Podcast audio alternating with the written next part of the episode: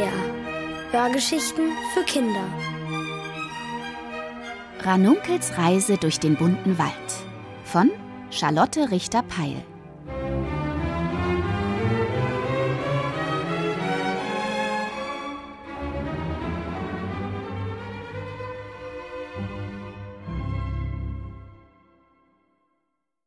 Was wirklich mit dem schwarzen Tümpel geschah. Heute Morgen ist es nicht die Sonne, die mich weckt. Es ist mein Hunger. Ich springe auf. Essen. Frühstück. Dann fällt mir alles ein. Ich werde nicht frühstücken. Ich werde mich nicht zu den anderen Elfen auf die Lichtung der tausend Tautropfen setzen, werde keinen grassamen Pfannkuchen in Himbeertunke essen, nicht einen Bissen wird es für mich geben. Das war nicht immer so, dass ich nichts frühstücke. Frühstücken war für mich das Schönste am Morgen. Ich bin aufgestanden und schon wollte ich etwas essen. Ich will es auch jetzt. Aber da ist mein Kugelbauch. Er hat mich nie gestört. Er gehört zu mir wie der Bauchtanz, den ich mit ihm tanze, wie der Name, der meiner ist, Ranunkel. Doch Waldgeist Egon, der Oberaufseher aller Wälder, hat befohlen, dass mein Bauch verschwinden muss, sonst werde ich verbannt. Heute wird er kommen und meinen Bauch kontrollieren. Und der ist, wie ich feststelle, noch immer kugelrund. Also darf ich heute nicht einen einzigen Bissen essen, dann wird mein Bauch vielleicht doch noch dünn. Ich werde nicht einmal ans Essen denken. Aber was tue ich? Ich denke an nichts anderes. Jetzt rieche ich es auch noch.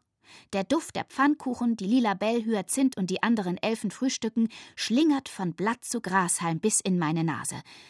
Es ist kaum auszuhalten. In diesem Augenblick kommt Jule die Maus quer über die Lichtung auf mich zugetrippelt.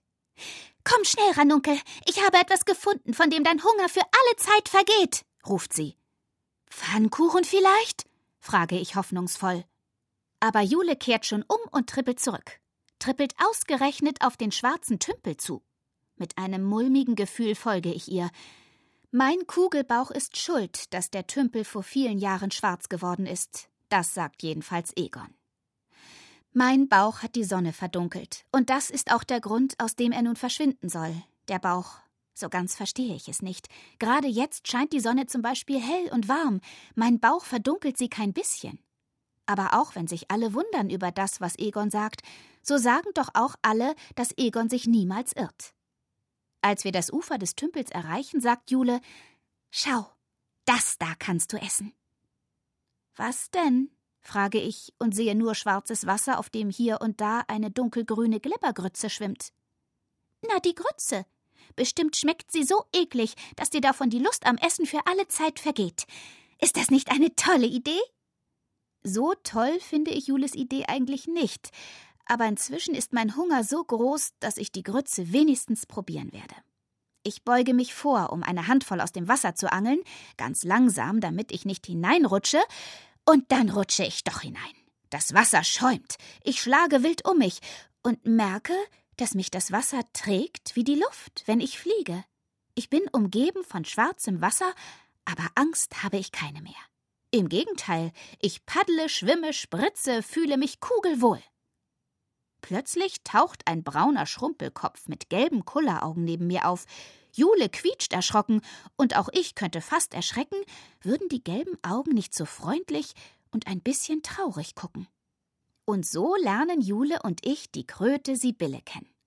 Sie ist etwas schüchtern und will zuerst nicht aus dem Wasser steigen, aber dann kann ich sie doch überreden. Gemeinsam mit Jule setzen wir uns ans Ufer.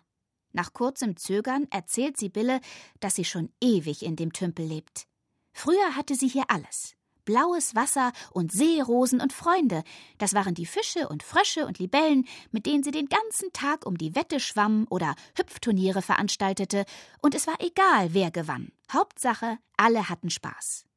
Und wenn Sibylle mal nicht schlafen konnte, erzählte ihr irgendwer eine gute Nachtgeschichte oder quakte ein Schlaflied für sie. Ein schönes Leben war das. Damals steckte ich voller Krötenkraft, sagt sie mit schwacher Stimme. Von Krötenkraft habe ich noch nie gehört. Ist die so ähnlich wie meine Elfenkraft, die alles im bunten Wald blühen lässt? Krötenkraft sorgt für klares Wasser. Sie sorgt dafür, dass auf dem Tümpel Seerosen wachsen und Schilf ringsherum. Und so war das auch, bis zu dem Tag, an dem der Oberaufseher kam. erzählt Sibylle. Egon? frage ich. Und Sibylle macht, mhm. Dann wird sie so still wie Wasser, das nicht mehr fließt. Als sie endlich wieder spricht, erfahren Jule und ich die ganze traurige Geschichte. Als nämlich Waldgeist Egon damals den bunten Wald besuchte, fand er, Sibylle sei das hässlichste Geschöpf, das er je gesehen habe. Er sagte, sie solle tief in den Tümpel hinabtauchen und ihre Warzen und ihre Glubschaugen vor der Welt verstecken, bevor sich jemand daran ansteckt. Von dem Tag an wollte kein Tier mehr in Sibylles Nähe leben. Alle hatten Angst, sie könnten sich mit Warzen und Glubschaugen anstecken. Und so verließen die Tiere den Tümpel. Sogar die Fische fanden einen Weg hinaus. Zuletzt war nur noch ein Wasserfloh übrig, doch dann zog auch der weg. Von da an hatte Sibylle das einsamste Leben der Welt. Der Kummer ließ ihre Krötenkraft zusammenschrumpeln, so dass die Seerosen verfaulten und der leuchtend blaue Tümpel erst grau und dann schwarz wurde. Nachdem sie Bille ihre Geschichte erzählt hat, quakt sie tief und verzweifelt auf wie eine Kröte mit dem schlimmsten Seelenschmerz der Welt.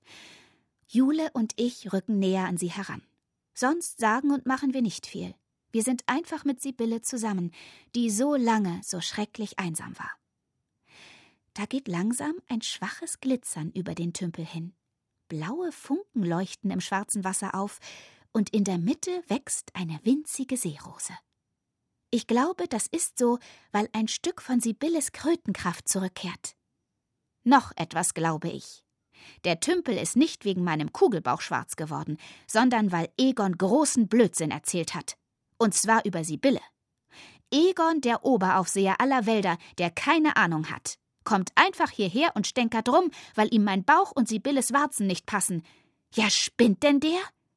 Ich kann so dickbauchig und Sibylle so warzig sein, wie wir wollen. So sehen wir nun mal aus. Können eben nicht alle ohne Warzen und dazu dünn wie Grillen, Weberknechte, Ringelnattern sein. Warum auch? Ab sofort ist Schluss damit. Sibylle und ich, wir lassen uns nicht einfach abservieren. Wir wollen Kugelbäuche und Warzen und alles Mögliche im bunten Wald. Einen Oberaufseher aber, den wollen wir nicht.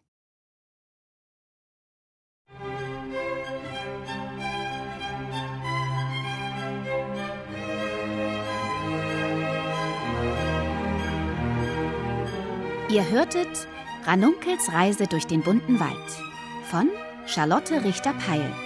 Gelesen von Mirete Brettschneider. Ohrenbär. Hörgeschichten für Kinder. In Radio und Podcast.